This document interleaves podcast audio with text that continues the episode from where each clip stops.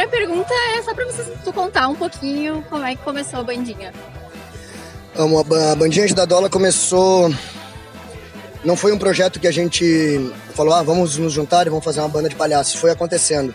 A gente já, nós já éramos amigos, já éramos uh, palhaços, a maioria, uh, e nos encontrávamos em, entre alguns espetáculos. Eu comecei a criar algumas músicas no acordeon e um dia nos convidaram para fazer duas, três músicas num espetáculo de variedades que se chama Cabaré Valentim, que acontece em Porto Alegre. A gente ensaiou três, quatro músicas entre nós, entre amigos mesmo, só para fazer os intervalos. A gente tocou, o pessoal gostou e na outra edição a gente não foi tocar. E as pessoas começaram a pedir a banda de palhaços que tinha tocado na versão anterior. E se referiam como bandinha de Dadó. Ah, aquela banda, porque nós éramos muito ruins. Ainda somos assim, não somos né, super músicos, porque eu, sou, eu toco acordeon, mas meu instrumento original é a bateria. O baterista, o instrumento original é a guitarra. O guitarrista, o original, ele era hold, nem era guitarrista. O único que era mesmo instrumentista era o baixista.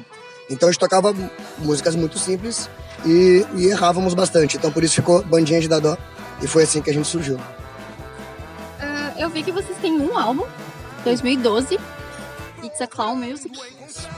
Vocês pretendem lançar algum outro álbum?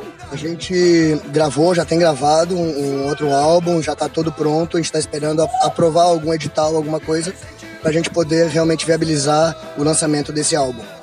A bandinha de Dadó, diferente da, das bandas comuns, não possui um show que é apresentado ao vivo. Então, ao escutar a música do disco, tu não consegue entender realmente uh, qual é a, a, a dinâmica do, do espetáculo.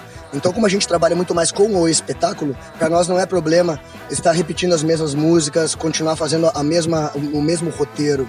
Então, algumas músicas do novo CD já estão sendo tocadas ao vivo, fazendo parte desse espetáculo. E o que a gente faz é é mesclar as, uh, os dois discos. Quando a gente vai fazer um show mais rock, a gente bota o segundo disco mais rock. Gente fazer um show mais infantil para crianças, um, dentro de um Sesc, dentro de algum teatro, a gente trabalha mais as primeiras músicas do primeiro disco. É um show efêmero, onde a gente, sentindo a energia do público, a gente trabalha, a gente escolhe o repertório. Inclusive, a segunda pergunta é sobre essas performances, que eu vi que vocês vão em muitos festivais, inclusive fora do país. E como que é, assim, uh, performar? Vocês pensam em alguma coisa? Por exemplo, nas coreografias, nas chamadas? A gente tem um roteiro, tem um script que a gente segue e dependendo do que está acontecendo no show, a gente vai mudando. A gente trabalha muito com improviso. A nossa principal, principal, uh, principal desafio quando se sobe no palco não é nem tocar as músicas bem tocadas, é sim conectar com o público. Então as primeiras três, quatro músicas a gente toca e sente o que, que a galera tá. o que, que tá acontecendo. E a partir daí o show vai, vai, vai se fazendo. Então, eu até me perdi na, na, na tua pergunta. Como que o, que, o, que o show funciona na questão da performance, é isso. Na Europa, por exemplo, a gente trocava muito mais músicas uh, instrumentais porque a letra não, não fazia tanto sentido. É.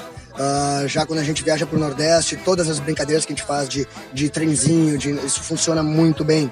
Uh, em festivais de rock a gente bota mais distorção, então é muito do feeling do dia do espetáculo. Hoje vocês viram um show de rock. Uh, depois de amanhã a gente vai tocar no Teatro do Sesc. Se o público estiver sentado e estiver querendo admirar o show, a gente vai trabalhar com, com, uma outra energia mais leve, mais suave, de, de maneira que contemple o público que está assistindo. O show é para eles. Então não é a gente que está se apresentando, a gente está olhando para o público e querendo conectar com ele. Uh, eu vi também que vocês tocam aqui no Morro Stock desde 2008, ou seja, mais de 10 anos. O que, que é para vocês, assim, essa trajetória com o Morro, essa relação de vocês? É que a relação é. No começo do morro, a bandinha fazia o festival também. A gente. Eu, por exemplo, fui cozinheiro do, do, do festival um, um, bastante tempo. Uh, antes de começar o festival, a gente fazia toda a pré-produção e pós-produção. Uh, a banda, o Zé, que é o baterista, ele é o idealizador do festival, foi ele que começou com tudo isso, né? Então não tinha como desassociar uma coisa com a outra. Com o tempo, o festival foi crescendo, a gente foi também crescendo enquanto artistas e não pôde se envolver tanto enquanto produção do festival. Mas a gente sempre colaborou. Acho que o único ano que a banda não tocou mesmo foi ano passado, porque também eu estava viajando, tinha outras, outras ah, e uma, algumas vezes que eu também estava na Europa não pude estar aqui. Mas uh, a banda sempre foi, foi do Morro Stock. A gente sempre. Acho que agora é a segunda vez que a gente está ganhando cachê. A gente sempre tocou porque o festival era nosso também. pergunta, então, pra gente encerrar, era sobre expectativa, mas como a gente tá fazendo depois, como que foi o show hoje? O que, que foi de diferente de todos os anos? O que, que tu achou, assim, que...